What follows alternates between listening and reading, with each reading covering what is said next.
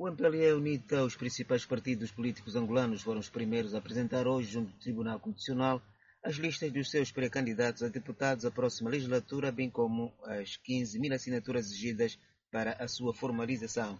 O diretor do gabinete dos partidos políticos do Tribunal Constitucional, Márcio Lopes, disse à imprensa que as listas ora recebidas serão afixadas e editadas à porta da instituição para conhecimento dos interessados depois da verificação de todos os documentos apresentados para verificar a conformidade legal destes documentos. À medida em que estes documentos forem passando pelo processo de verificação, o Tribunal Constitucional faz a anotação e notificação mediante decisão para suprimento de insuficiências que as candidaturas eventualmente possuam. E são notificados os mandatários para, num prazo legal, apresentarem documentos que possam suprir essas insuficiências. O mandatário da lista do MPLA, Freira Pinto, diz que a lista apresentada confirma os nomes já conhecidos publicamente que têm João Lourenço como cabeça de lista.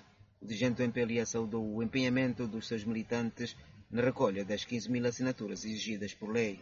Foram 114 pastas de arquivo de lombada larga de documentos entregues e cada uma das folhas do processo estão numeradas e temos aí mais de 38 mil folhas de papel assinadas, digamos chanceladas com a assinatura do mandatário. O seu turno, o mandatário da UNITA, Pedro Cachungo, disse que na lista dos futuros deputados do seu partido a juventude está condignamente representada por ter sido uma grande força durante os últimos cinco anos. A UNITA abriu a juventude porque ela representou uma grande força eh, durante os últimos cinco anos.